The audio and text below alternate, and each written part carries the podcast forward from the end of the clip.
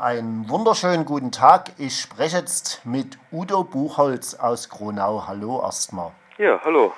Leider muss ich dich ja immer wieder anrufen, weil die UAA ja noch in Betrieb ist, also die Urananreicherungsanlage in Kronau. Mein Grund des Anrufes ist diesmal, äh, ihr habt eine Pressemitteilung geschrieben zur Entwidmung der norddeutschen Häfen für Atomtransporte. Kannst du unseren Hörerinnen erstmal kurz erzählen, um was es in der Pressemitteilung geht und welche Häfen das betrifft? Ja, es geht um folgenden Hintergrund. Es hat am 1. Mai im Hamburger Hafen einen schweren Brand gegeben auf einem äh, Frachter, der vorrangig äh, Pkw geladen hatte. Aber es hat sich herausgestellt, dass der Nuklearfracht an Bord hatte. Das war die Atlantic Cartier. Da hat es äh, ungefähr 15 Stunden gedauert, bis dann der ganze Brand unter Kontrolle gewesen ist. Und Erst im Nachhinein wurde wirklich bekannt, was da für brisantes Material an Bord gewesen ist. Weil die Behörden und Offiziellen hatten immer nur gesagt, ja gut, da war ein PKW drauf, ist zwar scheiße, die verbrannt sind, aber schlimm war das Ganze nicht. Äh, aber es hat sich herausgestellt, dass unter anderem auch Uranhexafluorid an Bord gewesen ist, eben das Material, das auch hier in Gronau verarbeitet wird. Wobei dieser Transport jetzt nicht für Gronau bestimmt war, sondern für die Schwesteranlage im holländischen Almelo.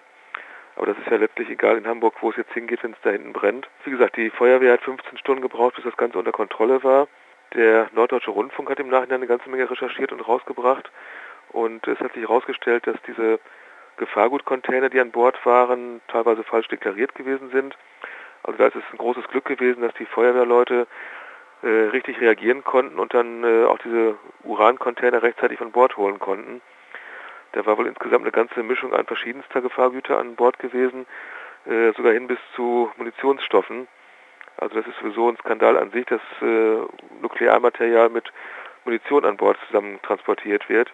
Gut, also ist es in dem Fall nochmal glimpflich abgegangen, wobei auch da deutlich wurde, die Rettungskräfte sind an sich völlig überlastet mit solchen Situationen.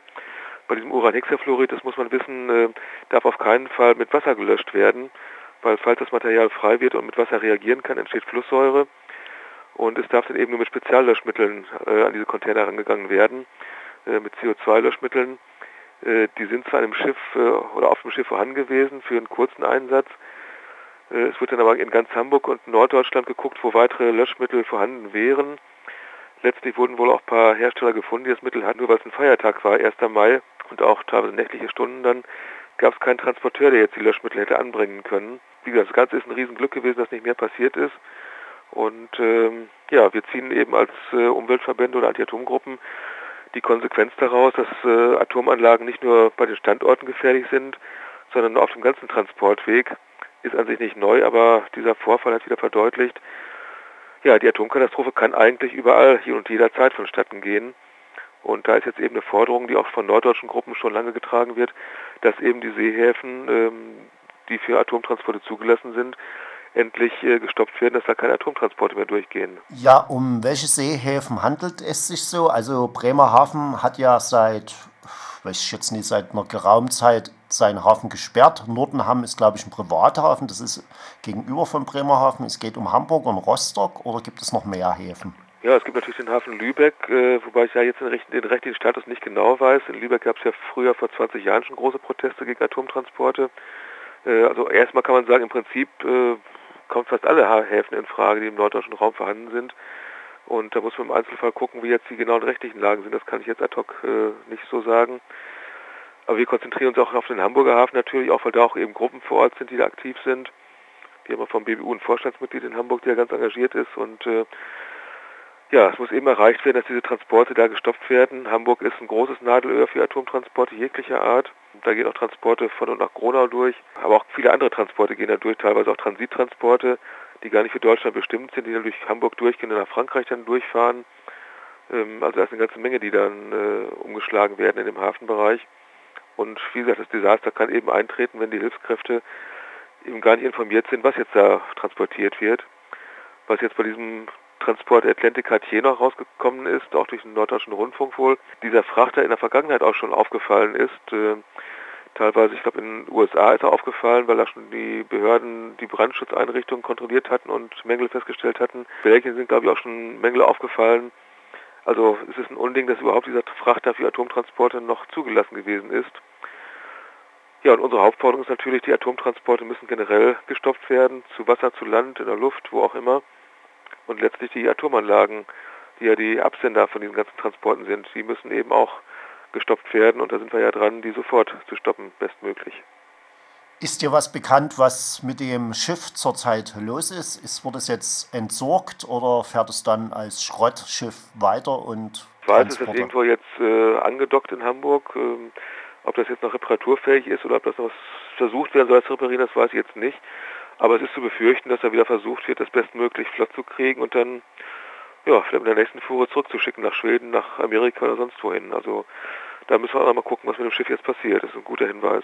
Gab es irgendwelche Freisetzungen von Nuklearmaterial? Ist dir da was bekannt oder ist es zum Glück nicht passiert? Also soweit wir das wissen, hat die Feuerwehr das wohl rechtzeitig geschafft, diese Urancontainer äh, von Bord zu holen, bevor das Feuer jetzt in den Bereich gekommen ist. Und äh, da scheint zum Glück nichts freigekommen zu sein. Da kann man ja von großem Glück sprechen. Jetzt wohl im Nachhinein gehört habe, dass wohl, aber es hat jetzt mit dem Urancontainer nichts zu tun, dass ich glaube zwei Arbeiter hinterher noch verätzt worden sind an, an, an Bord, ähm, weil wohl bei den Löscharbeiten oder beim Brand ähm, Kunststoffkabel ja, mit Leidenschaft gezogen worden sind und sich dabei wohl Salzsäurelösungen gebildet haben und mit denen sind die Arbeiter hinterher in Berührung gekommen. Aber das hat jetzt mit dem Nuklearbereich nichts zu tun gehabt. Ist euch bekannt, was mit den Arbeitern zurzeit ist oder ist das eher, wird das verschwiegen von den Behörden? Das weiß ich jetzt nicht. Ich nehme an, dass die in ärztliche Behandlung gebracht worden sind, aber was jetzt weiter ist, das kann ich jetzt nicht sagen. So, du wohnst ja nicht weit weg von der UAA in Gronau, die einzige in der Bundesrepublik. Und dort gibt es ja bestimmt auch wieder Neuigkeiten. Kannst du unseren Hörerinnen ein bisschen was dazu erzählen? Es fahren ja bestimmt öfters mal Tontransporte durch die Gegend. Ja, Atomtransporte gibt es hier nach wie vor jede Menge, per Lkw, per Sonderzüge. Und wir versuchen die auch bestmöglich dann äh, mitzubekommen, wann die rollen, dass wir so Regelmäßigkeiten erkennen können und auch dann zu gegebener Zeit wieder Aktionen durchführen können. Äh, es gab jetzt letzte Woche im Gronauer Stadtrat einen Bürgerantrag oder einen Ratsantrag der Grünen Alternativen Liste, äh, der das Ziel hatte, dass eben der Rat eine Resolution an die Landesregierung verabschieden sollte, um zu fordern, dass eben das Uranlager, das gerade im Bau ist, für 60.000 Tonnen Uranoxid und das äh, Freilager für die Urancontainer mit dem Uranhexafluorid, dass das geschlossen werden soll. Äh, da gab es eine lange Debatte im Rat, aber das ging gar nicht um die Inhalte, äh, sondern es ging mehr darum, dass jetzt der Antrag verfristet eingereicht wurde und ja, dass der nachts per E-Mail zugestellt wurde und einfach so formelle Nebensächlichkeiten wurden da bemängelt. In der Sache selber wurde gar nicht diskutiert. Ähm, aber zum Schluss wurde der Antrag dann immerhin in den Umweltausschuss verwiesen und wurde nicht von vornherein ganz abgelehnt. Und äh, Anfang Juli wird der nächste Umweltausschuss tagen und da muss man dann gucken, wie das Ganze da weiter diskutiert wird. Zwischendurch findet am 19. Juni die nächste Ratssitzung statt und die neu gewählte Bürgermeisterin der SPD hat angekündigt, dass sie zu dieser Sitzung Vertreter der Urenco, also der Betreiber der Anlage, und von der Landesregierung, vom Wirtschafts- und vom Umweltministerium eingeladen hat. Es gab ja in den letzten Wochen die neuen Ergebnisse der sogenannten Sicherheitsüberprüfungen, wo ja dann bestätigt wurde, aus Sicht der Betreiber quasi, dass alles sicher und bestens ist. Und jetzt sollen eben Urenco, die Landesregierung im Stadtrat darlegen, wie diese Untersuchungen gelaufen sind, was da rausgekommen ist. Ähm, ich sitze auch im Rat und hatte vorgeschlagen, dass auch Wolfgang Neumann, ein äh, unabhängiger Diplomphysiker, äh, eingeladen werden soll, um aus seiner Sicht mal das Ganze zu beleuchten.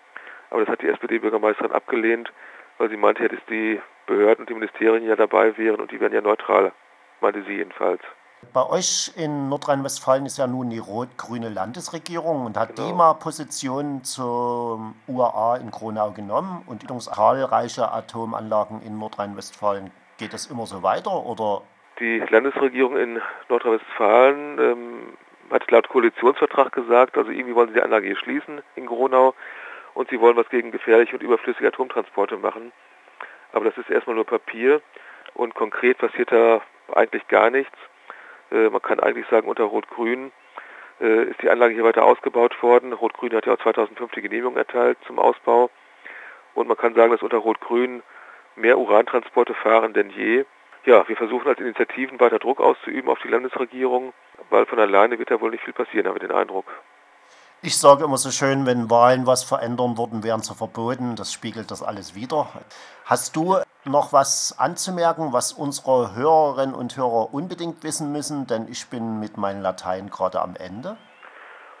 ja, vielleicht noch so ein, zwei Internetadressen, wo dann auch weitere Infos gelesen werden können. Das ist einmal vom BBU, also Bundesverband für Initiativen Umweltschutz. Die Adresse lautet www.bbu-online.de und hier in Gronau aku-gronau.de. Das ist die Seite vom Arbeitskreis Umwelt Gronau und da sind auch Links zu anderen Gruppen in der Region im Münsterland. Wir haben ja hier auch ein gutes Netzwerk, das Aktionsbündnis Münsterland gegen Atomanlagen, in dem wir viel zusammen machen. Und äh, ja, da findet man weitere Informationen auch. Gut, da danke ich dir recht herzlich für die ausführlichen Informationen und da sind wir wieder unsere Hörerin auf dem neuesten Stand, was die UAA in Gronau betrifft und überhaupt Uran- und Atomtransporte. Ich wünsche dir noch einen schönen Tag, viel Spaß bei der Arbeit und natürlich, ich hoffe, dass es endlich mal zum Abschalten aller Atomanlagen weltweit kommt. Und dann ja. haben wir immer noch genug Probleme. Wir geben unser Bestes dafür.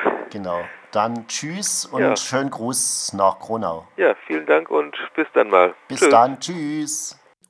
Ja, dies war Udo Buchholz aus Kronau. Und er sprach über eine Pressemitteilung des BBU zur Entwidmung der norddeutschen Häfen für Atomtransporte und über Neuigkeiten aus der Urananreicherungsanlage in Gronau.